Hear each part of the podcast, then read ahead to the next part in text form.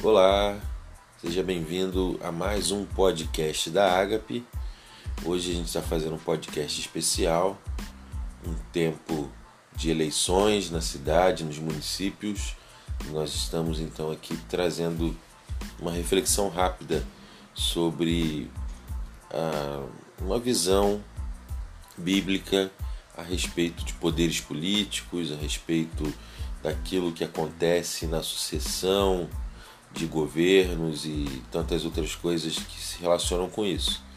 Então eu gostaria apenas rapidamente de ler dois textos com vocês para que a gente tenha um dia de votação também orientado pela palavra do Senhor. O primeiro texto que eu gostaria de ler é, está no livro do profeta Daniel, capítulo 2, versículo 44 em diante, diz o seguinte: Na época desses reis, o Deus dos céus estabelecerá um reino que jamais será destruído e que nunca será dominado por outro povo. Destruirá todos os reinos daqueles reis e os exterminará, mas esse reino durará para sempre. Esse é o significado da visão da pedra que se soltou de uma montanha sem auxílio de mãos pedra que esmigalhou o ferro, o bronze, o barro, a prata e o ouro. O Deus poderoso mostrou ao rei o que acontecerá no futuro. O sonho é verdadeiro e a interpretação é fiel. Então o rei Nabucodonosor caiu prostrado diante de Daniel, prestou-lhe honra e ordenou-lhe que lhe fosse apresentada uma oferta de cereal e incenso. O rei disse a Daniel: Não há dúvida de que o seu Deus é o Deus dos deuses, o Senhor dos reis e aquele que revela os mistérios, pois você conseguiu revelar esse mistério. Assim o rei pôs Daniel no alto cargo e cobriu de presentes. Ele o designou governante de toda a província da Babilônia e o encarregou de todos os sábios da província. Esse primeiro texto é um texto é, que mostra um pouco da relação de Daniel com o rei Nabucodonosor no período do cativeiro na Babilônia. O rei havia tido um sonho, ficou muito perturbado e depois de ficar frustrado porque nenhum dos seus sábios conseguia dar a interpretação, ele manda chamar Daniel e Daniel tem a revelação de qual foi o sonho e também da sua interpretação. Esse sonho, o, o rei Nabucodonosor tinha uma visão de uma estátua e o Daniel explica para ele que a estátua que tinha cabeça de ouro, a cabeça de ouro da estátua representava o reino babilônico, o reino de Nabucodonosor. Depois falava que o peito e os braços de prata representavam um reino que o sucederia, o ventre de bronze representava um outro reino que sucederia a esses, e depois as pernas de ferro um outro reino maior e poderoso também que sucederia a esses.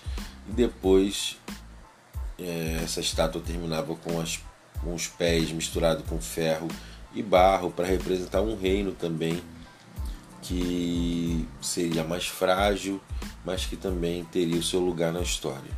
Depois disso tudo, o rei via uma pedra que se desprendia de uma montanha e era arremessada sem ajuda de mão alguma e destruía a estátua, atingindo ela nos seus pés.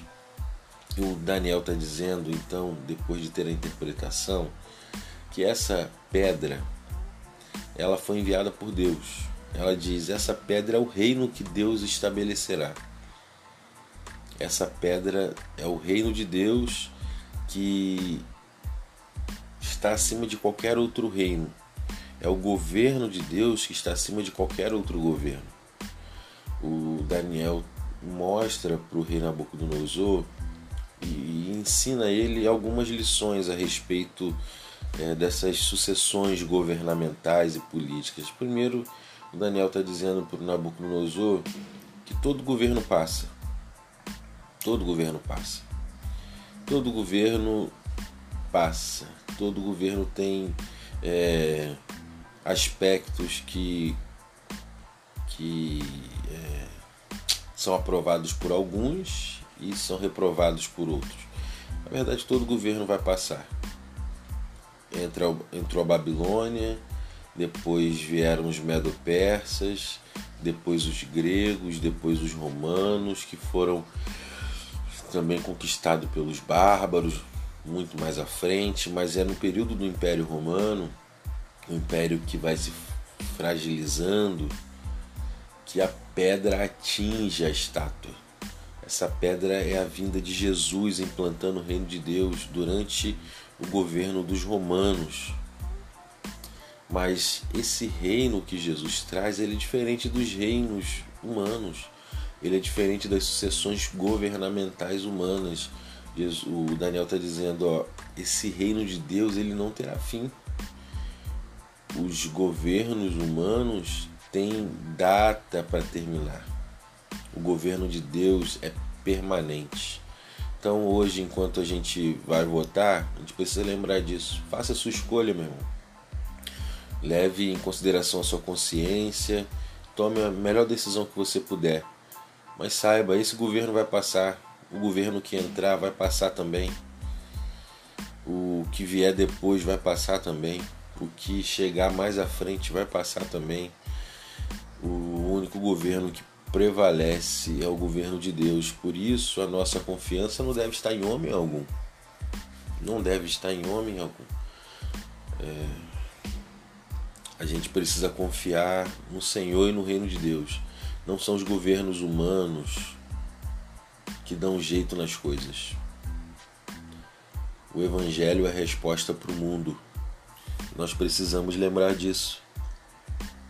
A gente não precisa é, de, é, de, sei lá, de, de uma parceria, ou a gente não precisa é, colocar toda a nossa confiança em governantes humanos, porque a igreja de Jesus, engajada na missão de Deus, pode provocar uma grande revolução, sem interesses partidários, sem nada disso, porque o reino de Deus chegou com Jesus. E esse é o reino que não pode ser destronado, esse é o reino que jamais passará. Então vote, escolha o seu candidato sabendo disso. O único reino que não passa é o reino de Jesus. O único. Todos os outros vão passar. Enquanto você faz isso, cuidado, não faça inimigos, não faça inimizades, porque os governos passam. Os governos passam e tem muita gente que estraga a sua vida por causa de um governo político, por causa de um cargo político. Cuidado. O único governo que não passa é o de Jesus.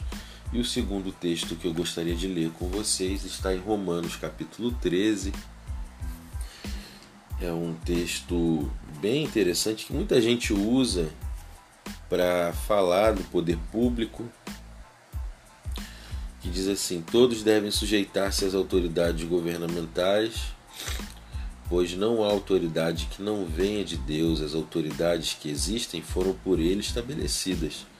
Portanto, aquele que se rebela contra a sua autoridade, contra a autoridade, está se opondo, está se opondo contra o que Deus instituiu. E aqueles que assim procedem trazem condenação sobre si mesmo pois os governantes não devem ser temidos, a não ser por aqueles que praticam o mal. Você que quer viver livre do medo da autoridade, então pratique o bem e ela o enaltecerá, pois é serva de Deus para seu bem. Mas se praticar o mal, tenha medo, pois ela não porta a espada sem motivo é serva de Deus e agente da justiça para punir quem pratica o mal. É isso aí. Esse texto também muito utilizado, mas esse texto fala duas coisas é, importantes para a gente. Primeiro, que as autoridades são instituídas por Deus. Isso não significa que todo governante que sobe ao poder está ali com é, o agrado de Deus. Deus está se agradando daquilo. Não, não significa isso.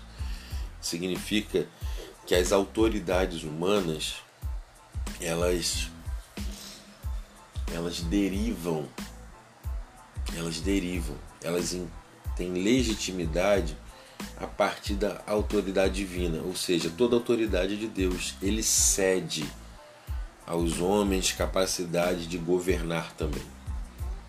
É ele quem dá essa essa capacidade para as sociedades organizarem-se.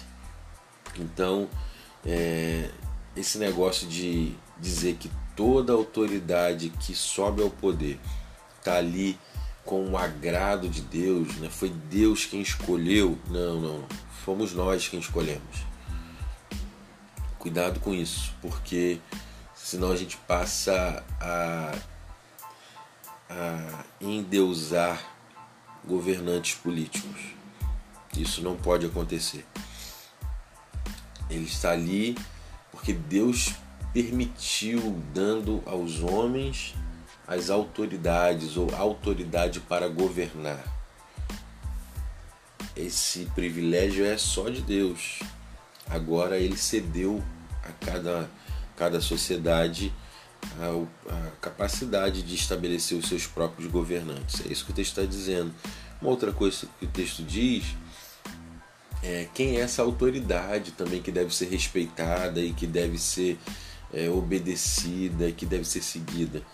O texto diz aqui que a autoridade que deve ser seguida é aquela que exalta o bem e corrige o mal.